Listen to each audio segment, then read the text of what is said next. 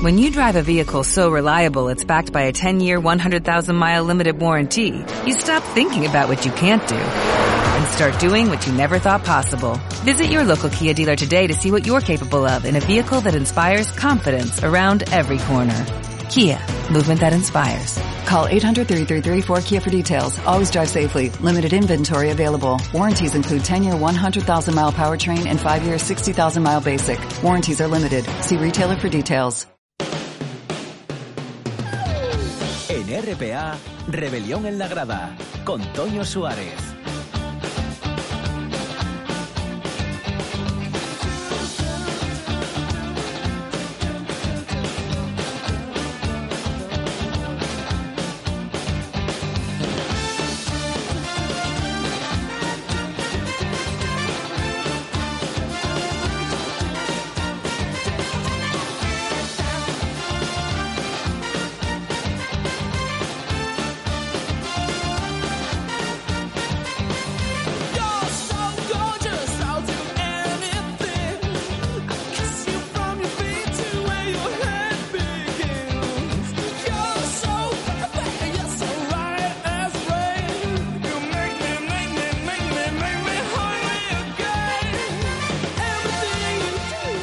Amigos? Bienvenidos a la radio de fin de semana.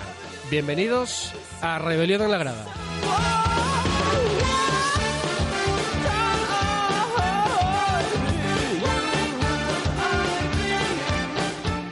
Dejadme que, dejadme que os cuente un secreto, veréis. Eh, Rebelión en la Grada se concibió al principio como un programa que quiso ser radio musical de los años 80 cuando los programas de música eran parte fundamental de las parrillas de las emisoras y referentes para los que los escuchábamos.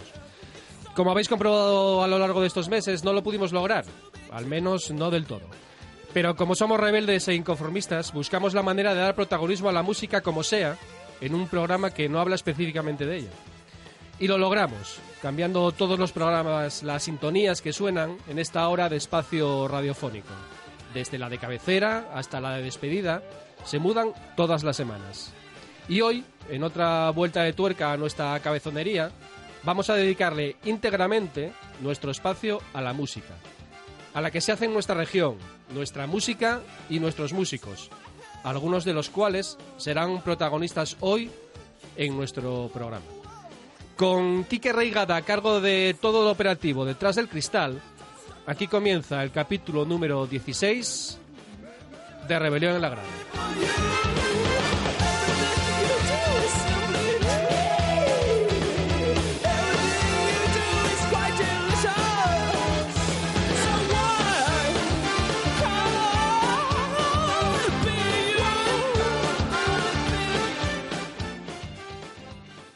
Dicen que los vuelos es mejor comprarlos un jueves de madrugada, que el día para el pescado es el martes, que la mejor fila en el cine es la número 12. ¿Y para estrenar coche? Este es el momento. Descubre los descuentos exclusivos de unidades limitadas en stock en toda la gama SEAT. Visítanos en tu concesionario Asturias Motor del Grupo Tartiere, en Oviedo, Gijón y Tapia. ¿Estás escuchando? RPA, la radio autonómica.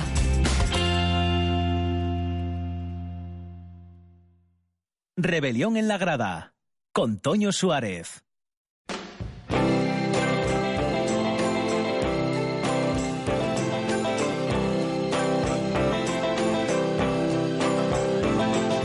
Once upon a time you dressed so fine, threw the bumps of dime in your prime. Then you, people call, say beware doll, you're bound to fall. You thought they were all kidding you. You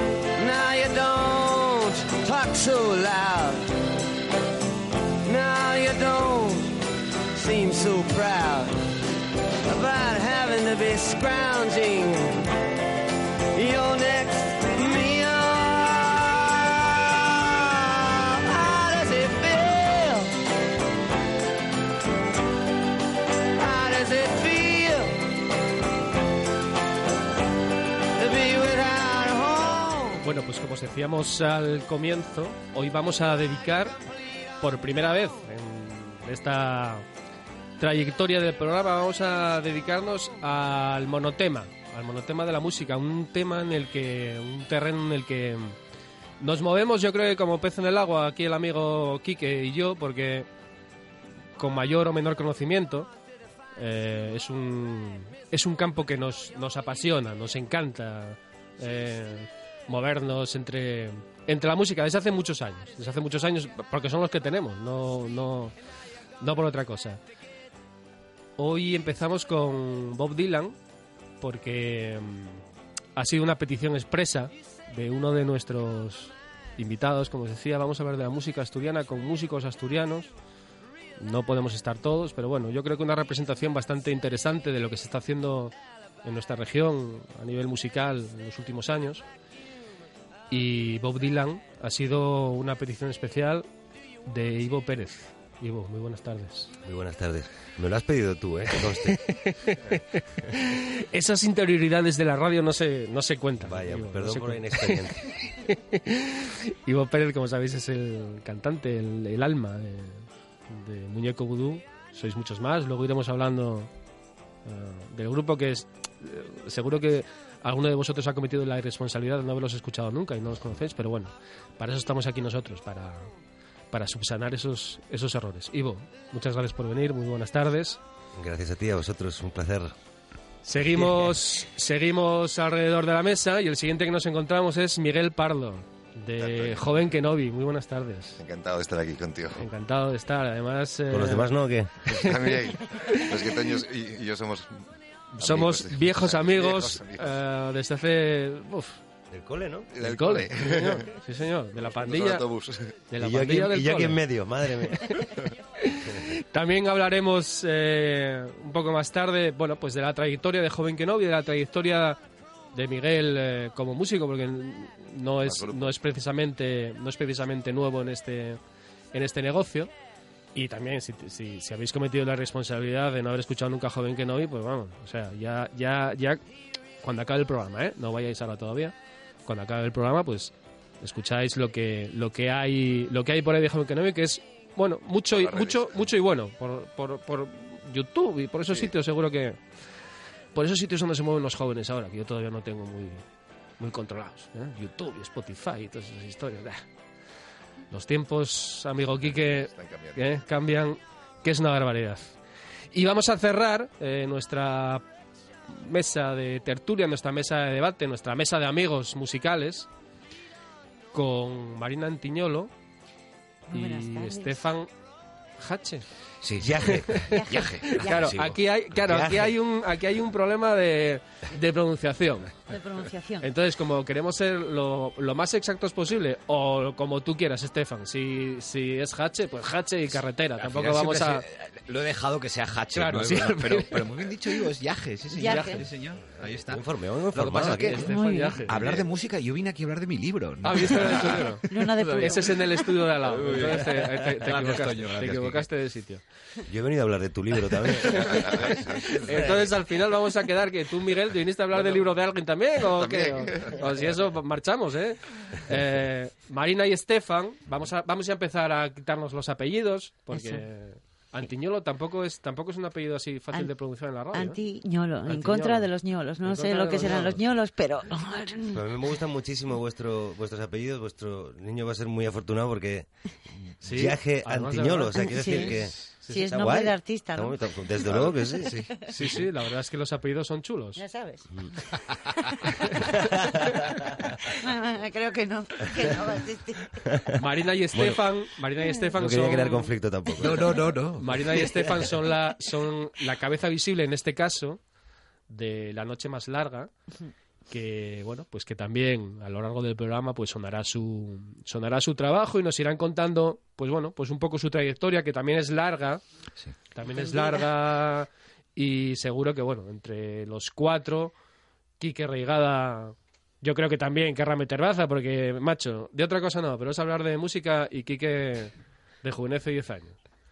Entonces seguro seguro que al final seguro que al final quiere meter baza. Entonces bueno entre todos yo creo que vamos a sacar un, una hora de, radio muy guapa, como la que se hacía como la que se hacía antes, porque al final, Ivo, ¿por qué tendemos a pensar que, o tú, a lo mejor tú no, ¿eh? pero en general, ¿por qué tendemos a pensar que, que lo de pasado, que lo que hacíamos antes cuando éramos más jóvenes, es mejor que lo que hay ahora?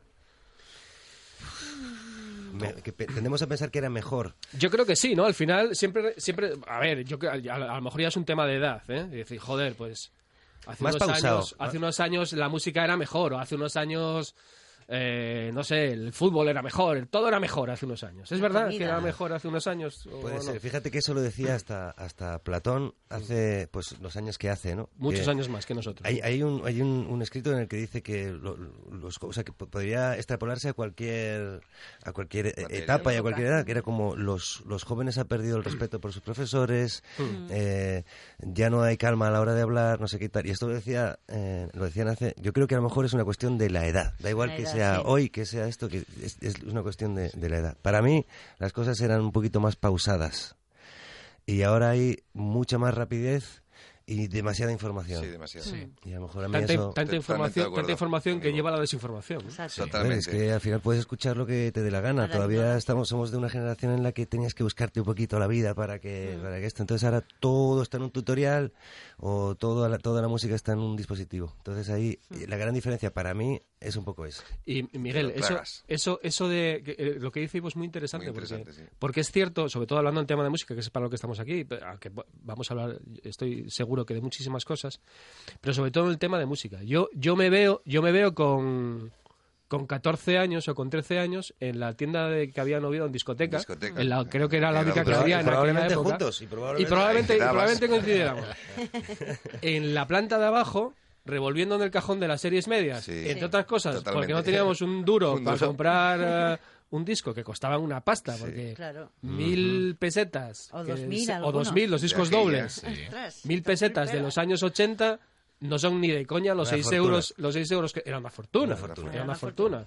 entonces también también dice mucho de nosotros que esa pequeña fortuna que era mil pesetas lo primero que hacíamos era ir a gastar un disco pues bueno pues también tiene tela no pero aquello que era como arqueología, ¿no? Meterte en el, el arcón de las series medias, que el 90% de lo que había en las series medias no tenías ni no te sonaban, no te sonaba de nada. de oídas, Yo acababa comprando los discos por la portada. Sí, porque y lo- la portada. Yo a la, yo, Es que la portada marcaba mucho, eh, ojo. Claro, yo a la todo vez el mundo. Te 52 iba a la- hablar de Ben a 52 la- ahora mismo. A la vez 52 yo la conocí por las portadas de Por los discos porque empecé a, empecé a comprarlas por las portadas porque me llamaba no, no sabía ni quién eran. Claro. Sí. Y Muy ese- importante ese- el diseño gráfico. Eso Ya. es. Yo Esa que labor de se arqueología, esa labor Sí, de arqueología y eso que dices tú, yo recuerdo cuando estabas escuchando los LPs, estabas sentado y tenías la carátula, la estabas leyendo, Y la las estabas letras. Estabas leyendo, tocándolo las letras, lo sabías de memoria. Sí. Vuelta y vuelta. La foto así de grande. Al final, cantante, ¿eh? al final eso se perdió y eso es una pena, Sí. ¿eh? Eso es una pena que se Pero que haya hacía, perdido, ¿no? hacía que lo valoraras más. Sí, claro. Desde luego. Yo, y además, supongo que mu- muchos de los oyentes se van a sentir identificados. Eso, Yo tengo una puedes cantidad tocarlo. ingente de música en el ordenador que no sé qué portada tiene ese tema. sabes, Ni siquiera la cara del tío. Son temas vamos. sueltos de un grupo que me gustó y por bueno pues diversas razones acabó en mi ordenador Sí. pero no tengo la portada no sé de qué disco ha sido entonces Claro. al final eso desnosta el producto de cierta manera quiero decir bueno sí es un tema que me mola mucho me lo pincho yo ahí pero no tiene ese este tema que está en otoño no el sentarte el, tacto el, Sí. el el oler tacto, el el olor, el tacto ¿no? y el olor. Sí. el tacto y el Cada olor. Es detalle como los del- libros, ¿no? claro, El, claro. el- el- el hecho de no leer de no leer el libro, ese, ese olor a nuevo que tiene, o añejo incluso, Exacto, ¿eh? exacto. Que eso te transporta, o sea, eso es medio libro, te transporta... Y conocer el nombre del, del- cantante o del Sí. guitarrista. Y las que letras. antes te lo sabías, o sea, U2 o- Y verles las caras, conocer a la gente, conocer a la gente que está cantando, ver lo que hay detrás de, ver lo que hay detrás de una canción. esta- Estamos viejos, ¿eh? Sí, Yo sí, que crecí en una familia de músicos, todo eso y tal. Y en mi casa se encendía antes el tocadiscos que la televisión. La televisión era como algo totalmente secundario en casa. Y yo, me, mis re- primeros recuerdos son de yo sentada delante del tocadiscos este y venga, pon uno, venga, pon otro, y casi de Zeppelin, ¡ah! tal. Me gustaba la portada de estos del espacio, ¿cómo se llamaban? Hombre, ya no me acuerdo. Electric Light, Electric Light Light Orchestra, Orchestra. y yo, ah, esto es del espacio, con lo que Genios. me gustaba el espacio. O escuchaba música clásica, y yo es que me metía unos, unos Maratones, subidones, unas cosas, unas sensaciones tenía yo por dentro. Digo, esto no puede ser normal, esto tiene que ser malo, para ser- o pecado. Pecado, no, no, Pecado. sería pecado. sí, era sería pecado, era pecado. Y yo decía, ¿por qué me siento esto cuando escucho Led Zeppelin. Era como una niña de seis años. ¡ah! Porque Y- hacían bien su trabajo. Claro, y- yo creo que eso ahora ya, yo lo veo en mis hijos, ¿no? Cuando eh, ellos van a poner música, pues eso, tiran de Spotify, tiran de no sé qué. Y es como, jo, que- Ya es jo. distinto, ¿eh? Muy Y fácil, ya- claro. ya- Es como, jo, ¿quieres mi disco? ¿Quieres mi disco? Y ya tienes que andar, toma mi disco. Lo que y ya pasa no es es que, lo mismo. ¿sabes, sabéis el riesgo que corremos? en- en- y lo decía Ivo antes, creo, ¿no? De quedar un poco como carcas. Quiero decir, Sí. sentarnos Sí. aquí y decir, y, y eso molaba más, y ahora el spot y tal. Y decir, al final también, y supongo que lo hablaremos, ¿no? Yo entiendo que el trabajo del músico es que no nos queda otra también que adaptarnos a estos medios. Claro. Supongo que, que Sí. eso lo podéis decir. ¿Cuántas horas delante del ordenador echas? Que si me ahora hay que subir esto a esta red social Sí. y no sé qué, y este vídeo. El tiempo ha cambiado, pero es necesario También. Yo prefiero los escenarios. Eh, ¿Me dejáis participar rápidamente? Bueno, Hombre, hombre, dale. falta- Hola, faltaría, ya faltaría que de Hombre, música, hombre. ya que hablamos de Ya música, lo tenía pegado, lo tenía, eh, te- tenías que haber visto la imagen, lo tenía pegado con la cara, con la cara de cristal como, como las pastelerías. ¿Os dais Dejadme cuenta? hablar. Dejadme hablar, dejadme hablar. Ah, Quique, venga, Bueno, bu- buenas tardes a todos. Hola, hola. Buenas tardes, feliz verano. Yo como buen DJ de la vieja escuela, como bien buen DJ de la vieja escuela, me he pasado también muchas horas rebuscando discos y bueno, no sabéis cuántos discos y horas me he pasado yo eh, buscando y para encontrar algo, porque claro, ahí está la cosa, también hay que seleccionar mucho porque hoy quién te lo selecciona. Claro. hay millones de referencias musicales a las que puedes acudir por Spotify, etcétera, bueno, Sí. las diversas plataformas musicales. Pero lo que tenéis que tener también muy, cuenta, muy en cuenta ahora mismo es cómo está funcionando el mercado de segunda mano de vinilo. Desde luego, Ujú, desde Os lo digo en primera persona. Sí. ¿eh? Sí. sí. Desde Os lo digo luego. en primera persona porque, bueno, estoy haciéndome con una buena discoteca para mis sesiones de música generalista, no solo electrónica, un poco de todo. Y ahí hay que, eh, vamos, Hay hay que mucha buscar. oferta, muchos precios también. Claro. Está la, la web de Discogs, que conoceréis de sí, sobra, sí, sí, sí. que yo la, la conocí hace muchos años, pero como, digamos, como Biblia de la música, ¿no? Para buscar información de todos los Yo discos. creo que me la enseñaste tú, además. Ah, mira, pues Sentado en un... ya veis que hace muchos años que nos conocemos. Y al final Discogs- eso es un pañuelo, coño. Al final lo conocemos todo. En Discogs tenéis toda la música del mundo de segunda mano a vuestra disposición si queréis eh, adquirirla. Madre mía.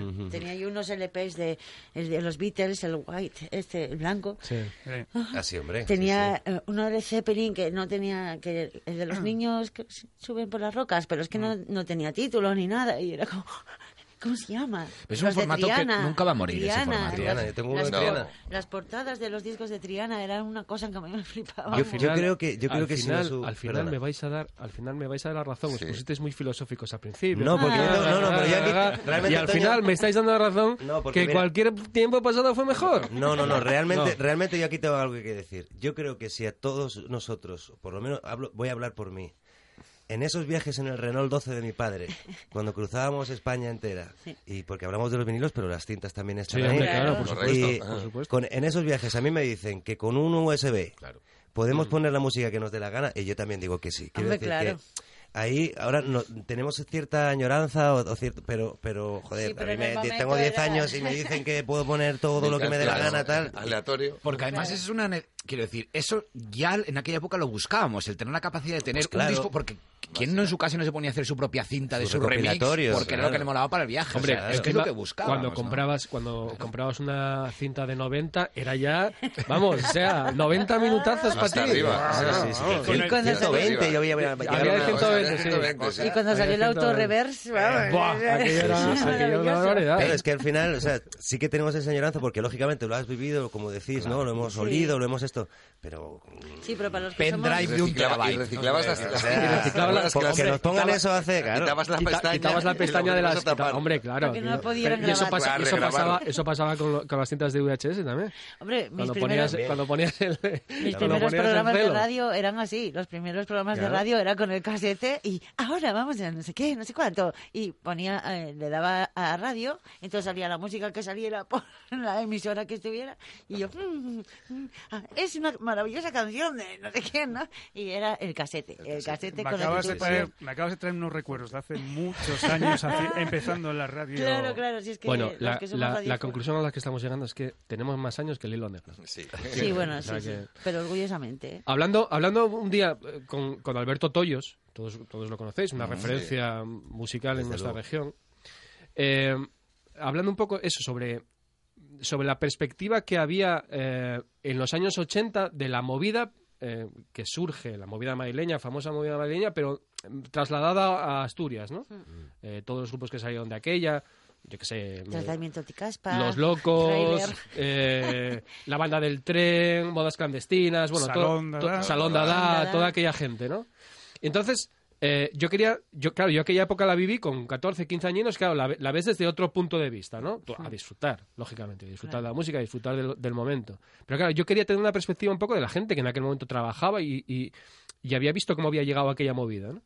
Y él me decía que la mayor dificultad que habían tenido los músicos de aquella época no era quizá lidiar con instrumentos que a lo mejor no supieran tocar o con canciones que, bueno, que todavía no lo tenían muy pulidas, que se, a lo mejor se basaban mucho en el punk o en el Londres, en, tal, en lo que oíamos, ¿no? Sino que no tenían sitios para grabar. Mm, claro. Me imagino que eso, habrá, sí, es eso habrá posible, variado. ¿no? Tenían que ir a Madrid. O, ¿Sabes qué pasa? Que no tenía, no, no, pero, pero o sea, ya, ya no- ya no se refería solo a sellos discográficos, porque aquella estaba la fonográfica asturiana y había un poco más, Un poco más. sino que no había locales. O sea, que no tenían sitio, que no tenían sitio material Mm. para ir a ensayar ni para ni Cuando- para y que luego a lo mejor tampoco tenían un campo muy amplio de exposición, porque a Madrid no iba, o sea, a Madrid podías ir, pero De me imagino que tendrías tocar que ir con en el Sí, concurso de ir. maquetas. Claro, costaba mucho ir, o sea, Sí. pillar la furgoneta y marchar a Madrid y todos a tocar a Jácara, hombre, no sería ni barato ni sencillo, ¿no? Mm. Eso me imagino que afortunadamente habrá cambiado, ¿no? Bueno, eso ha cambiado muchísimo. Eso ha cambiado muchísimo. Yo en aquella época, sobre todo a principios de los 80, era muy niño y no no tengo ni idea. Aparte que no vivía en Asturias, entonces no tengo ni idea. Pero desde luego que ha cambiado. Ahora, con la tecnología en, un- en, un sal- en una cocina, te haces Te un grabas disco. en casa. sí. Yo, bueno, Y sí, lo lanzas al mundo también. Y lo desde la cocina. mundo, En la cocina. Claro. Es que es así. Yo es que tuve la Nada suerte que o, la, o la desgracia de crecer, en, como dije, en una familia de músicos y tal. Entonces mi, mi hermana se casó con el pelo, que era guitarrista de tráiler. Entonces, y mi hermano Luis y mi hermano Ramón tenían un grupo que se llamaba Ecos, que, que ganó el segundo concurso de maquetas de la Villa de Gijón. o sea, Qué bueno. te estoy hablando que si los buscas Está en chulo, YouTube, flipas. Eh, Tocaban que no veas. Luego tuvieron un accidente de tráfico, mi hermano murió y, y entonces eh, Eco se separó y tal. Pero sí que me acuerdo de pequeña de ir a los locales del Coto. Te estoy hablando ya, o sea, no sé qué año era aquello, pero eran los 80. Primero. Estaba Rafa Cas por ahí, todo jovencito. Eh, estaban todos Pero los Rafa Has es joven todavía. Ya, hombre, pero La verdad es que siempre sí. va a ser joven. Sí, pero sí. que yo de aquella era más pequeña que él, quiero decir, que era más bajita que él. Y decía, ¡jo, qué tío rubio y tal! Con la guitarra ahí, ¡guau! Con pelo, ¿eh? Sí, con pelo. Y, y yo me ¿Qué acuerdo... tiene? ¿54 debe tener ahora? ¿55? Eh, tira, Tira un poco más para allá. Un poco más para Yo no voy a allá. decir nada, que luego todo Luego se todo sabe. se sabe. Ya, ya, ya, ya. Yo era una cría pequeña, ¿sabes? Mis hermanas son todas mucho más mayores que yo.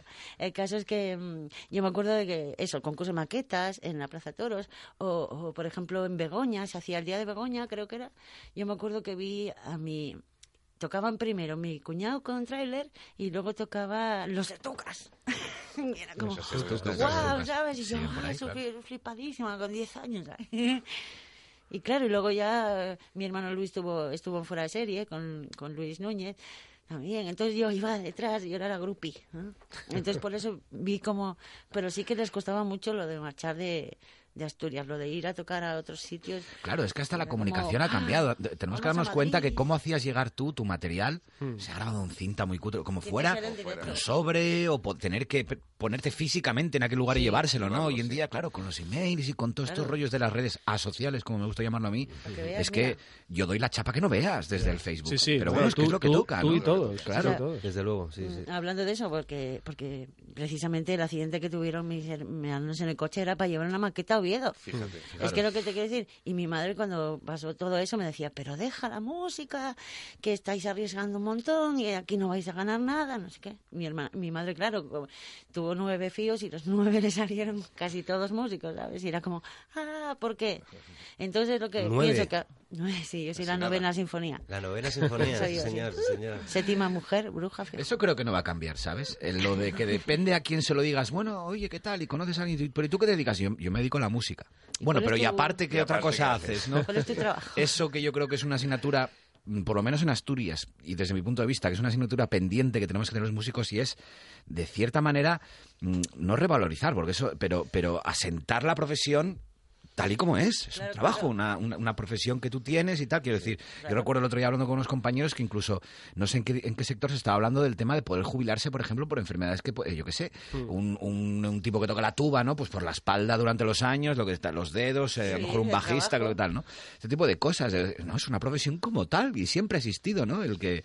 Para mí la música tiene una cosa muy esencial y es que para mí es el idioma universal. Da igual en qué idioma cantes, si cantas en, en, en rumano, en chino, que, que Sí, lo entiendes. La persona que está allí llama un poquito la música va a entender lo que me está contando este tipo. O lo, o lo va a coger para su terreno y lo va a llevar y le va a contar algo a él, pero, pero esta es la, la manera de comunicarse, ¿no? Entonces esto, eso sí que va a existir desde siempre. Es decir, al final puede cambiar la tecnología, puede cambiar la manera en que nos comunicamos o enviamos la música, pero el, el Ivo se sienta conmigo a tomar un café y se saca la guitarrita y dice, mira, me- estaba en casa y me salió esto, ¿qué te parece? Y me canta una canción y la sensación que me va a producir da igual que sea hace 180 Sí. años que, que- que dentro de 2000, ¿no? Sí, Eso es no lo va a más- cambiar. Lo más Espero. antiguo que tiene el ser Hasta que lleguen las máquinas, ¿no? Y se Lo, pongan lo a que pasa son los... que- ya, que la ya pasa, que ya, ya pasa. claro. Pero para mí la, la situación laboral es más que precaria. Es Sí, decir, sí, me encantaría precaria. que se nos considerase como un gremio profesional. Claro. Pero es que a efectos no lo es, porque No es que ni es, siquiera no. nos aseguramos un montón de veces que si cobras en B, que Sí, si sí. cobras en un sitio donde no... Realmente el- el- hay muchísimo trabajo por hacer, o muchísimo poder que adquirir en ese sentido, porque Sí. es que tenemos una situación en muchas Está muy ocasiones que... precario, muy precario. Joder, es que madre mía, te toma 100 eurinos, eh, tal, qué, Precario. ¿quién me asegura? Y si me pasa algo, ¿qué? Sí. Y eso que dices del- de, los dedos del bajo, ¿a, a a- ¿cómo te cubres? O sea, quiero decir, es, Claro, claro. Realmente sí que a- efectos reales de, de- de- de cotizaciones, de seguridad social y de protección laboral es, es acojonante. Es el alambre, que digo yo. Es En trabajar 2019. alambre. Sí. Chicos, eh, como estamos hablando de precariedad y claro, nosotros en este programa también, para que no Claro, nos engañar, claro, aunque un poco menos gracias a nuestros anunciantes, que nos gustaría que fueran más, pero bueno, de momento muy agradecidos a los que tenemos y gracias a ello o debido a ello vamos a cortar 30 segundinos y os vamos a dar un consejo publicitario, 30, 35, 40, ¿qué qué, coño? Eh, 35. ¿Cuánto? Si yo no he dicho nada. Ah, no dijiste nada. Ah. Os vamos a dar un consejo publicitario que seguro que en estas épocas de veranín os va a venir muy bien. El año pasado probaste con el arpa. El anterior aprender chino. ¿Y si pruebas este año con un propósito más fácil? Estrena un Seat Leon Edition ahora más equipado con llantas de aleación, pantalla táctil a color y mucho más por solo 14.300 euros. Es el momento de aprovechar este momento. Visítanos en tu concesionario Asturias Motor del Grupo Tartiere, en Oviedo, Gijón y Tapia. La radio es información, noticias, actualidad. La radio es entretenimiento, es música. La radio es palabra. Pero sobre todo, la radio eres tú. RPA. Si nos escuchas, te escuchas. Rebelión en la grada. Con Toño Suárez.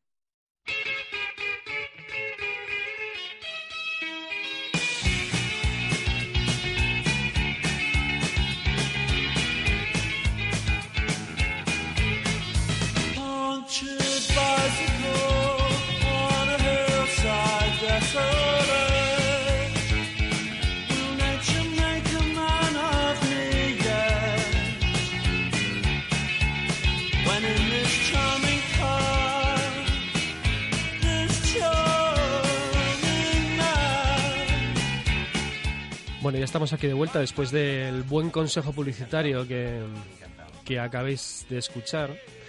En realidad, eh, al principio del programa os mentí, os mentí un poco. Tenéis que perdonarme porque decía que esta era la primera vez que hacíamos como una especie de monográfico en el programa y realmente no es cierto. Porque en programas anteriores... ¡Mentiroso! en programas anteriores hicimos un monográfico musical. Solo sonó un grupo en el programa que fueron los Smiths, que estaban sonando ahora. Por tanto, los Smiths vuelven a casa Vuelven. por verano. Vuelven a casa al verano. Vacaciones. Y Se lo merecen. y una de las una de las una de las personas que, que hizo posible que este que les habla que entre otras cosas pues elegimos la música entre Kike y yo pero bueno una de las personas que, que que me educó en este grupo y en otros muchos fue Miguel Pardo, que aquí lo tenemos, ¿recordáis? Sí. Miguel Pardo de Joven Kenobi. Y hablábamos el otro día de una cosa muy curiosa, hablando antes de, bueno, pues de, de formatos, de cintas de cassette y todas estas historias. Cuando Las cintas que nos cambiábamos en el autobús. Eso es.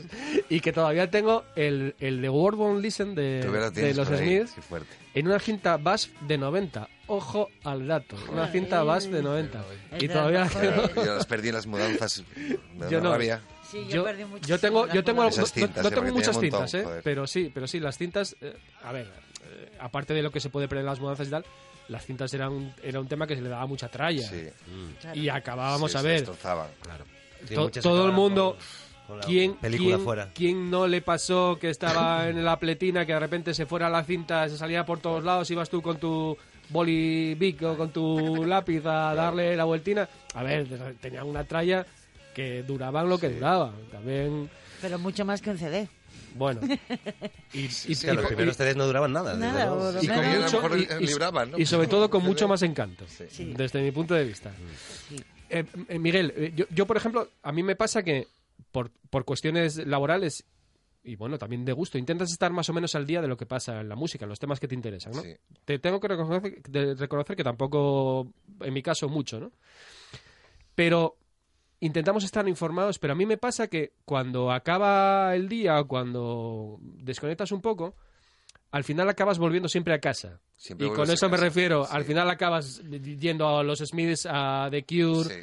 al jazz, al blues, a lo que realmente a lo que realmente te llena. Lo que has- ¿Os pasa, os pasa, te pasa a ti Sí, a mí me pasa, la verdad que yo, pues bueno, sabes que tuve un bar muchos años en el Movie, que pues, Sí. pinchamos música, de aquella pues yo me dedicaba a buscar también nuevos grupos, porque bueno, había que variar, pero al final siempre vuelves a casa, O sea, al final mm, me dices, una canción que, que para ti cambió tu vida, pues Discharge Me Man, pues los Smiths cambió mi vida. Yo, entonces, la primera vez que los escuché y escuché aquellas guita- esa guita- esas guitarras de Johnny Marr por detrás, ese- la línea de bajo que es que era alucinante, digo yo, ¿y estos quién- de dónde han salido? Y a partir de ahí ya pues, pues empezabas a, a descubrir otros grupos de la época, claro. Nosotros somos de los 80, 90, o sea, somos de esa, que estás en esa edad que empiezas a, a conocer a, música y grupos que, y al final, bueno, pues, pues grababas esas cintas que grababa en casa y te pasaba a ti, y, y los recuperatorios con los Cure, con The Bunnymen, todos los grupos de la... con The Bunnymen, era- era un- era un grupo que encantaba, el Psychedelic Era Furs, todo ¿sabes? aquello que... Y luego ya, Ujú. bueno, también escuchabas la onda americana, pero bueno, al final cada uno tiene su vertiente, pero luego... Pero los grupos de ahora sí que hay grupos que nuevos que te han... Jolín, mira, este... Hace tiempo que no sale un grupo que, que me flipe como me flipaba los Smiths, yo qué sé. Pues cuando salieron los Arctic Monkeys, pues sí, me, me fliparon bastante. y, o- Grupos así, pero bueno, pero ya no, no tanto. No tanto. Vosotros, cuando, cuando volvéis a casa, Estefan, ¿a dónde vuelves? Yo puedo decir que el 80% de la música que escucho es...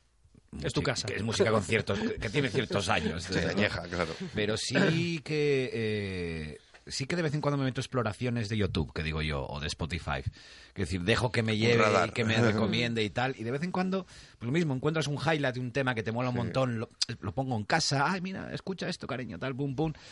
Pero luego vuelves a lo mismo. Sí, bueno, sí. Quiero decir, yo creo que no es que, por lo menos en mi caso, no es que la música o, o estos grupos me hayan cambiado la vida, pero forman parte de la banda sonora de tu vida, ¿no? claro. Te llega en un determinado momento que a lo mejor te pilla en plena pubertad Sí. o, en, o en- en momentos tan claves, ¿no? Sí, que te entran tan dentro que es que se quedan ahí. Que joder. se quedan ahí, ¿no? Y, y eres capaz de casi de viajar de al los 40 ya no tiempo te cuando lo tanto. escuchas. Claro. claro. Pero, pero sí, yo, el- vamos, el 80-90% de la música que escucho es viejuna. Yo, y depende cómo esté y tal, digo, "Ay, me voy a poner a Ray Charles aquí dando la leche que me mola mogollón y, pum, y me lo pongo, ¿no? Y ahí está. ¿no? Ivo, cuando vuelves a casa, ¿a ¿dónde vas? Yo siempre me ha parecido, por lo menos a mí, que intento liberarme un poquito de esta cuestión de los estilos o las edades y tal. Sí que estoy de acuerdo en que, al hilo de lo que dices tú, Miguel, con los Smiths, me parece que cuando te llegan este tipo de cosas es como que te llegan una vez, luego no te vuelve a llegar de la misma manera. claro. Eh, y eso sí, sí me ha pasado, pero eh, es que en todos los estilos hay cosas que están bien, aunque en algunos estilos sean muy pocas, y en todos los estilos hay cosas que están muy mal, porque a veces le damos Mm. mucha solemnidad por poner un ejemplo, al rock de los 70 americano, que joder, que desde luego, pero hay, hay, hay cosas que están muy mal hechas en los 70 en América. Decir, claro, claro. Y ahí, y ahí me gusta un poco como liberarme de, de- de esas cosas. Entonces soy bastante ecléctico a la hora de escuchar cosas. Eh, También me he quedado con, por mi pa- el principal, el primero que me, que me trajo cositas a las manos fue mi padre y, y- y pasábamos de papá y mamá de los Stones a los, a los, a los Beatles. Y, y también María Dolores Pradera, quiero decir que... Sí, sí, tan importante, tan importante uno como otro. claro. Al final, pues un poquito de todo, pero sí, sí que sí que vuelvo de vez en cuando. Ahí estoy yo con, con Estefan. Me gusta dejarme llevar por, Sí. por donde la plataforma en la que esté para escuchar cosas nuevas, Mm. pero también vuelvo un poquito a casa con, con mi padre, que ya no está y es una manera de estar con él también. Claro. Marina, ¿dónde está tu casa? Uy, yo, mi, a- mi casa es muy amplia. Yo, bueno, eh, soy la... mi casa la- es muy amplia, me encanta. La, la instigadora en casa de, de, de, de escuchad, escuchad, escuchad cosas nuevas, escuchad cosas... Bueno, eh, aparte de mi faceta musical, también tengo un programita de radio y tal, pero es para niños. Entonces sí que me, me, me busco mucho la vida para encontrar cosas de calidad que no tiene por qué ser de ahora ni, ni, no, ni no serlo. O sea, no me cierro a eso, ¿no? Entonces a veces en casa, pues, mm, según mi estado de ánimo, ayer estaba escuchando a la Fitzgerald. Porque claro, para mí es Una, como... una, una muy buena lección. Eh, sí, y, estoy cantándola y, y es como que te da... mm, aprendes a la vez que, no sé, yo Más de como 40 cantante. minutos de ella puede... Ya, llega un momento, También es llega verdad, un momento también es que- verdad. que lo tengo que quitar y poner otra cosa. Pero, por ejemplo, pasé de escuchar a Ella Fitzgerald a escuchar a Matías Duplessis, que es un artista, ¿no? es un guitarrista francés que tiene un grupo que se llama The Violins of the World y, y toca con un chino, un mongol, otro francés y, y alucinas. Y no es un chiste. Y alucinas la música que hacen tan No guapa, ¿no? Y, y- y- y vamos, o música clásica. Estamos hablando de vuestras influencias y Hmm. a, mí, a mí me gustaría eh, haceros la- dos preguntas en una, eh, Estefan. Eh, lo de etiquetarse como grupo, eh, yo hago indie, yo hago pop, yo hago no sé qué, eh, ¿es una necesidad eh, del artista? ¿Es una necesidad No, de- mercado eso, del creo. Por mercado? lo menos en nuestro caso, nunca nos... eh, creo que en la noche me larga y, y otros proyectos que he tenido antes también, nunca, nunca me he sentado a una mesa a decir, oye tíos, venga, vamos a vestirnos de cuero y vamos a hacer un grupo punk, ¿no? Que nos, eh, era lo que nos pedía quizás pues las energías que se creaban en torno a esas personas y esto es lo que sale. Lo que sale. Lo que pasa es que luego, claro, te das cuenta que de cara a ir a un sitio y decir, oye, mira, este es mi material y tal, pero ¿qué hacéis vosotros, no? Muchas veces es muy complicado decir, "Hostia, escúchatelo, tío, y me dices, ¿no?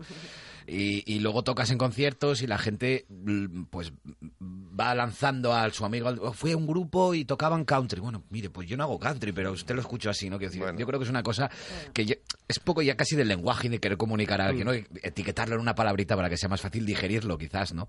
Pero lo que siempre digo, escúchatelo y luego ya me dirás lo que te parece, ¿no? O, o qué es lo que hay hago música. pero no es una sensación que se puede hacer, ¿eh? entiendo que hay grupos que lo hacen, ¿eh? Que todos conocemos, ¿no? A lo mejor ponernos un poquito a un extremo que no hay nadie aquí, pero las, las boy bands estas eh, juntan a Mm. cinco chicos guapetes Sí. que además bailen y venga, vamos a irnos a este... Pero bueno, eso es marketing puro, ¿no? Eso Claro, pero entonces ahí sí está la etiqueta. Mm, se puede mm, hacer mm, de esa manera, ¿no? Pero en mi caso, yo creo que los que estamos aquí en la mesa tampoco, ¿no? Es lo que nos sale, lo que nos Opináis, gusta. opináis más o menos lo mismo todos. ¿no? Opino exactamente lo mismo. Lo que pasa es que con el matiz de que, por ejemplo, los Jackson Five era una boy band. Quiero decir Correcto. Estoy contigo. ese, asunto es así, pero sí, sí, desde luego que... Fueron los primeros. fueron los primeros que, funcionó y que realmente talentazo y tal, pero era una boy band. es verdad. Y hablando un poco de influencias, como estábamos hablando antes, eh, claro, eh, vosotros ninguno sois solistas, todos tenéis un grupo detrás, cada uno de su padre y de su madre, cada uno con sus influencias, cada uno probablemente además uno a un extremo y el, y el Claro. colega del bajo en el, en el otro extremo. Exacto. Eh, ¿Cómo pesan en vosotros a la hora de componer? Estoy hablando, ¿eh? A la hora de componer música, a la hora de componer vuestra música, ¿cómo pesa en vosotros? Primero, vuestras influencias, vuestras propias influencias para hacer música, y cómo pesan las influencias de vuestros compañeros, que a lo mejor son diametralmente no pesa opuestas. nada, nos pegamos y el que, Y el que, el que gane en el, el que ga- combate el que gane ganó, razón. ¿no?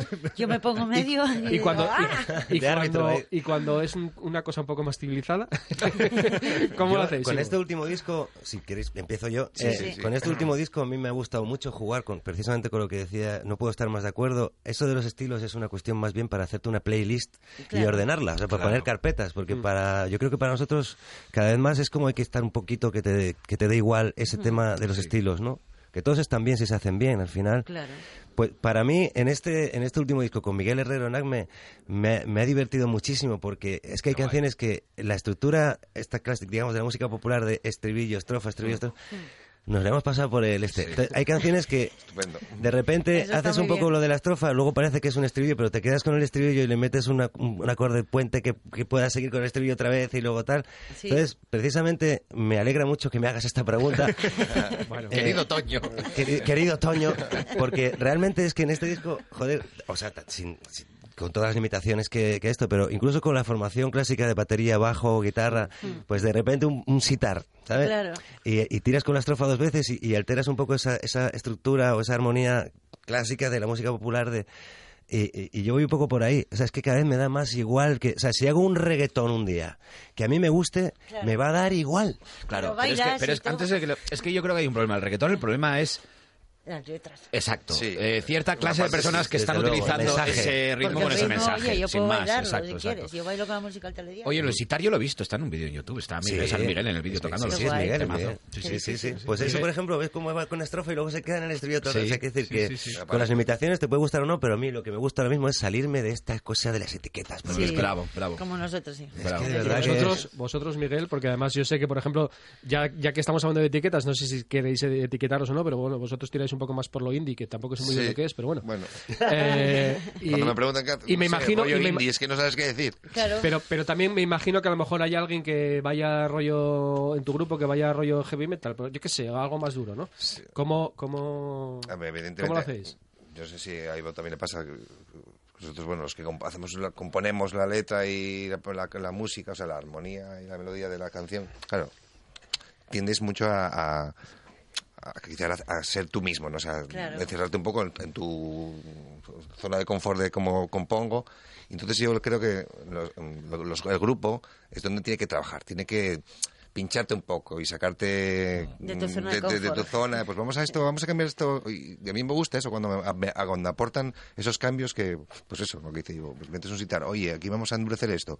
Aquí canta un poco de otra manera que siempre haces esta misma caída de, de voz. Mm. Yo creo que el grupo, yo me gusta que, que nos- no nos guste todo lo, lo mismo, porque si no, al Claro. final es te encierras. Sí. Entonces yo un grupo que cuanto oye siempre dentro de un límite no porque si son estilos muy dispares pues puede haber muchos problemas pero bueno dentro de un Frankenstein. tema grupal que haya influencias distintas es muy importante Oye, Y la ayuda. meta, la meta sigue siendo Madrid para un grupo como se dice ahora, o como se, siempre se dijo que a mí me, me- me repatea mucho, los, para los grupos de provincias. La, Sí, la La meta es tener jubilación. La meta.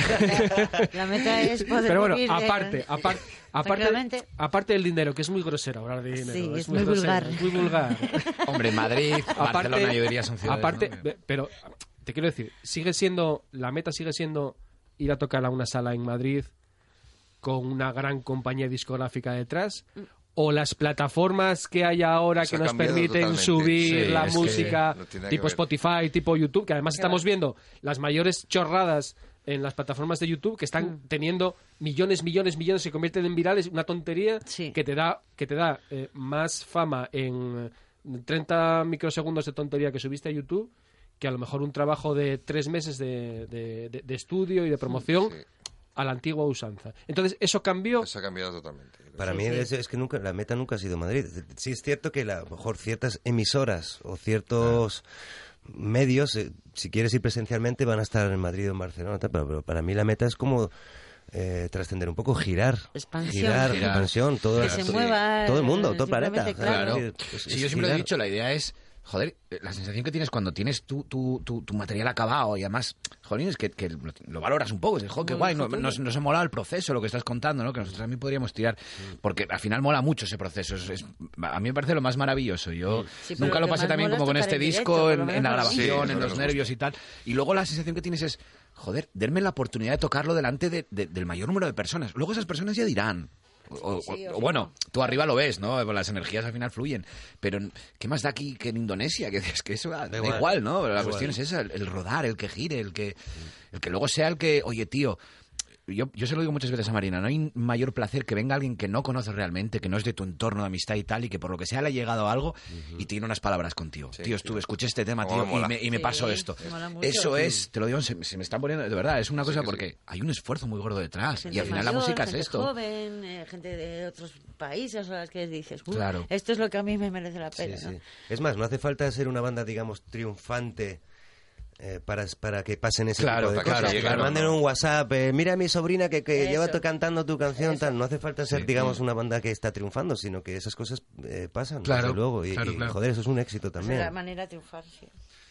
Al hilo de promocionar vuestra música, de darla a conocer, ¿creéis que en Asturias eh, se hace buena promoción de la música de los grupos de aquí? Si hay suficientes medios, cabría la posibilidad de que hubiera una emisora musical que se dedicase, mus- hecha aquí en Asturias, por ejemplo. ¿no? que hubiera una, una emisora de verdad musical que apostase por grupos de aquí también y, y de fuera, pero sobre Mira, todo de yo, aquí. yo sí voy a decir una cosa, eh, antes de, sin hablar del, del tema de la emisora, y luego si queréis... Hablo de radio pero- y de televisión también, ¿eh? Sí, sí, pero yo sí me decir una cosa, y es, eh, yo creo que nos pasa una cosa, yo no sé si esto es a nivel nacional, pero en Asturias nos pasa una cosa y es que siempre lo de casa lo denostamos un poquito. Totalmente de acuerdo. Y yo estoy harto de, De ver, siempre. viene sí. Jimmy, Jimmy De de Nashville, a no sé qué sala y tal, y como es Jimmy Guachifley de Nashville, la gente va a verlo. Sí, sí, y la comparación, que tú lo comparas con alguien que haga algo similar aquí en casa, que tenemos muy buenos y una cantidad ingente de música que se hace en Asturias, y en la sala donde toca tu colega no hay nadie. Porque lo conozco y porque por la mañana tomo cafés con él y, y quizás no esa sensación de Hmm.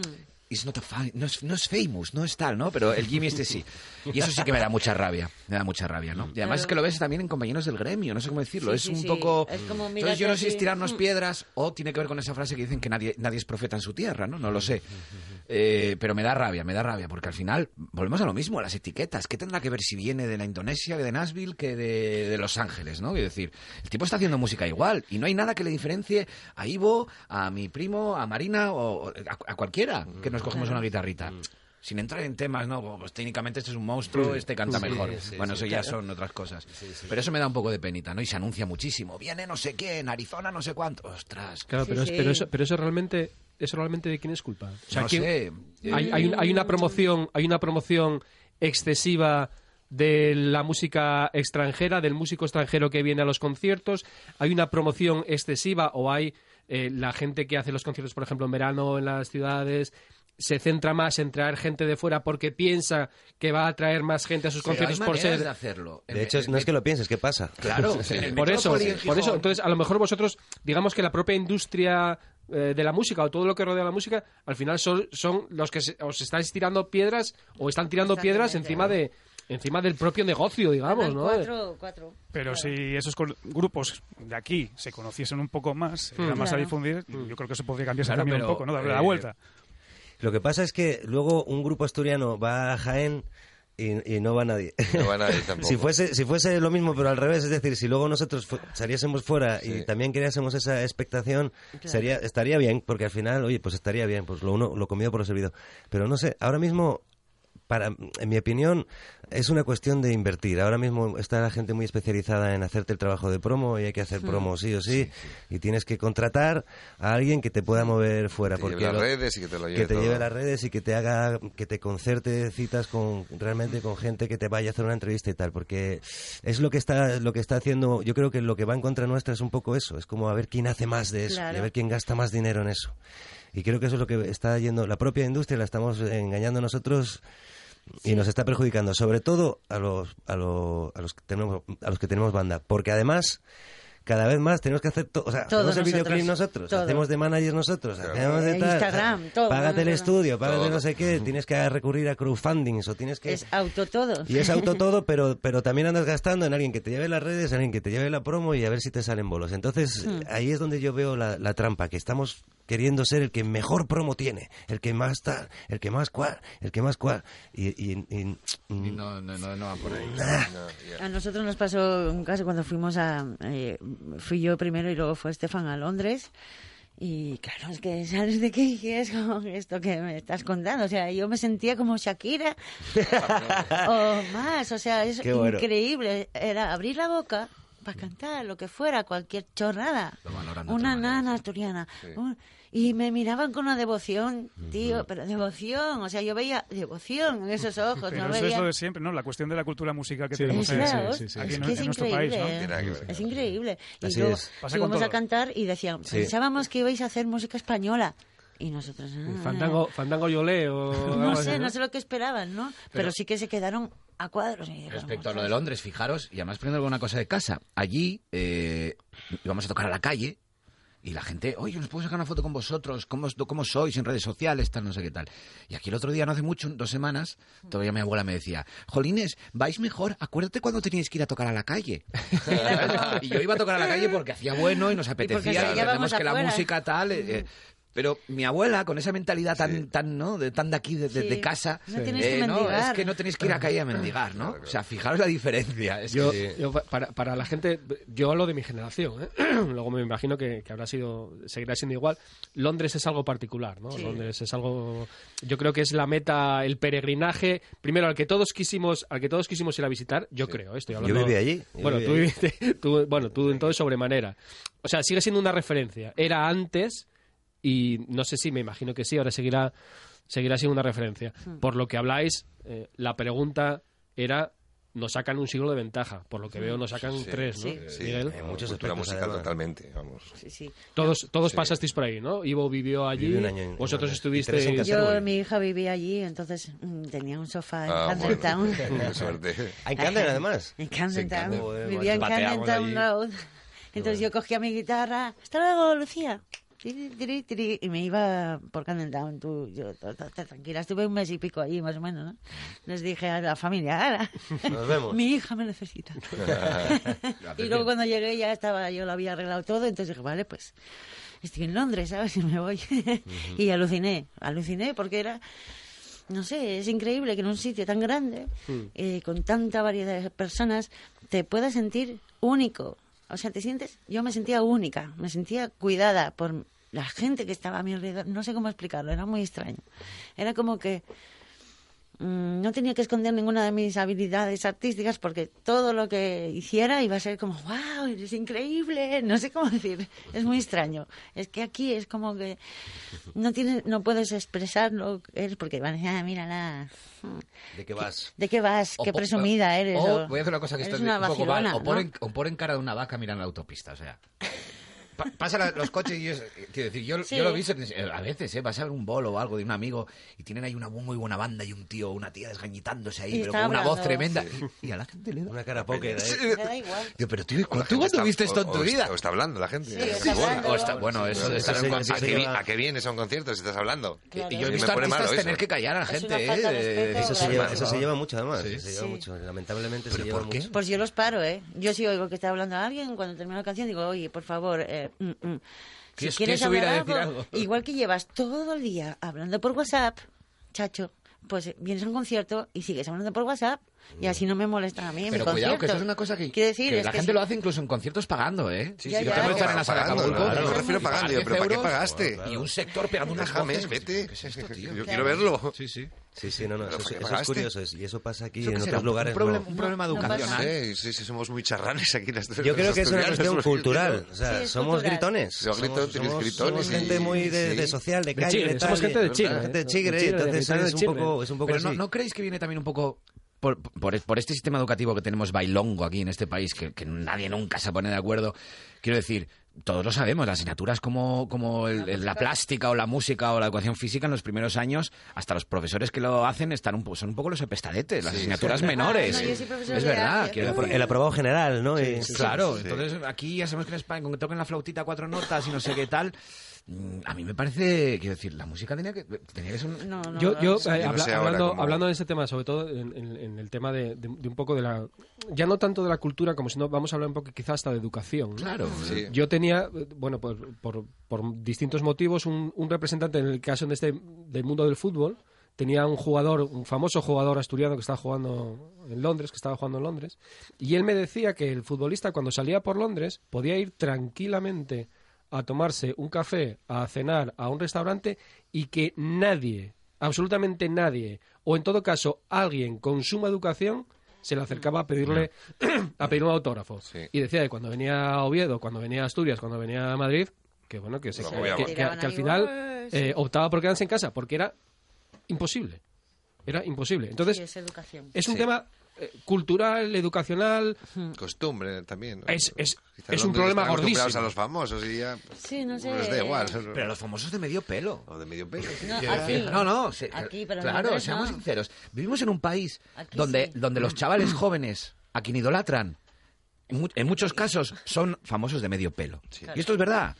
Porque Re- no puede reality, ser, sí, no puede ser que, el- que el hijo de la pantoja Youtubers. saque un single y sea el tema más descargado en iTunes no sé qué día. Que no sé quién saque un libro y solo sea conocida porque se haya acostado con un torero o casado con un torero.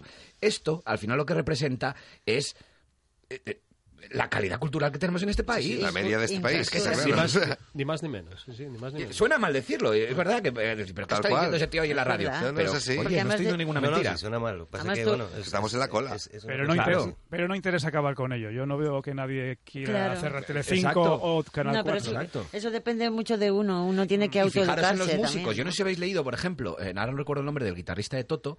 eh, yo leí un texto de él hace poco que habla sobre el Spotify, sobre el, el mercado de la música y tal, y básicamente está diciendo lo que estamos diciendo aquí en esta mesa.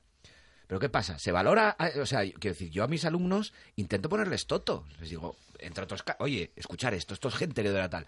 ¿Cuáles son los músicos que ahora están Vamos, por favor, solo hay que ver los conciertos de la MTV o no sé qué, cómo van vestidos y lo que hacen.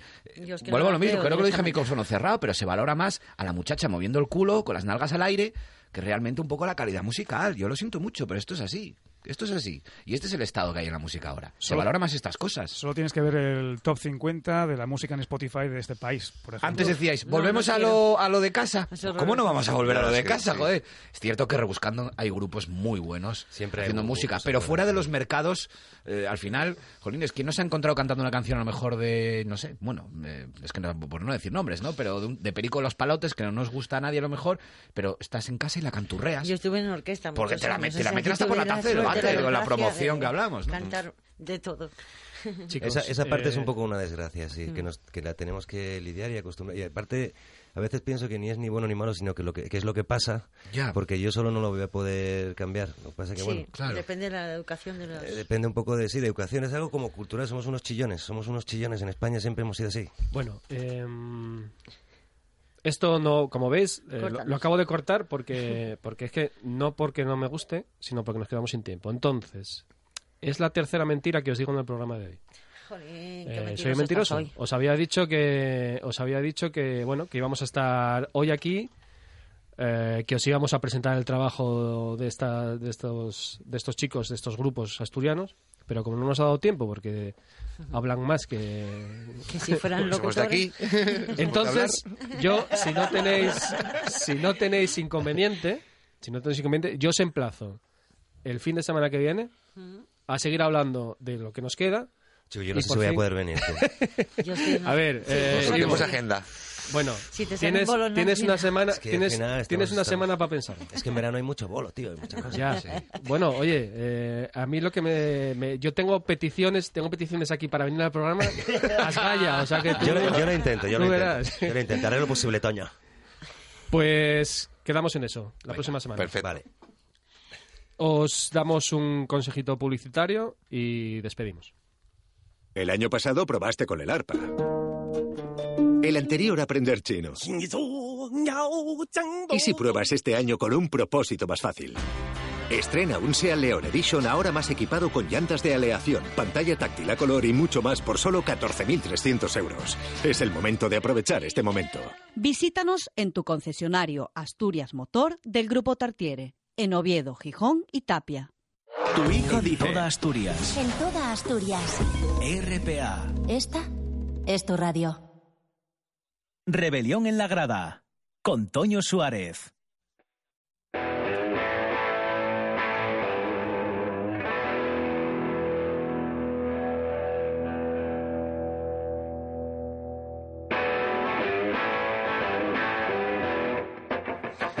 Ha sido una tarde agradable de radio, la verdad. Rodeado de amigos y hablando de música, mucha música. Un terreno en el que, como os decíamos antes, pues en este programa nos movemos con mucha soltura, nos movemos muy a gusto. Y como nos movemos tan a gusto y tenemos tanta soltura y tenemos tanto rollo que contar, pues ya tenemos hecho el programa de la semana que viene. Kike, ¿viste? Así, a lo tonto, acabamos de hacer dos programas en uno. Y con esto y, to- y con todo, pues bueno, pues otra hora de radio que se nos escapa volando. Y es que cuando uno está a gusto, pues el tiempo vuela, se nos escapa sin control.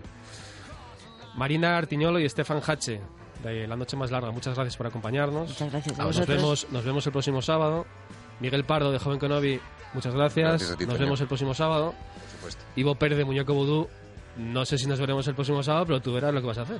Lo, lo- lo conseguiré. Lo Vaya temazo que está sonando ahí. Sí, sí. Quique, Quique Reigada os está enviando un saludo desde detrás del cristal. Chris, Chris Stapleton con su Midnight Train to Memphis. También se despide de vosotros girando a 33 revoluciones por minuto desde nuestro tocadiscos. Y vuestro seguro servidor, Toño Suárez, desde este lado de la radio, os damos las gracias por haber recorrido este camino con nosotros. Os esperamos aquí, justo donde lo hemos dejado hoy, la próxima semana. Nos vemos pronto, amigos. Saludos.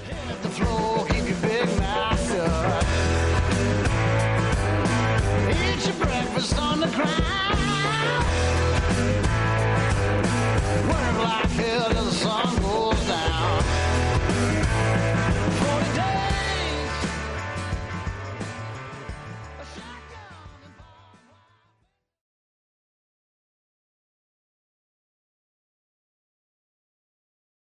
Only 4% of universities in the U.S. are R1 research institutions, and Temple University is one of them.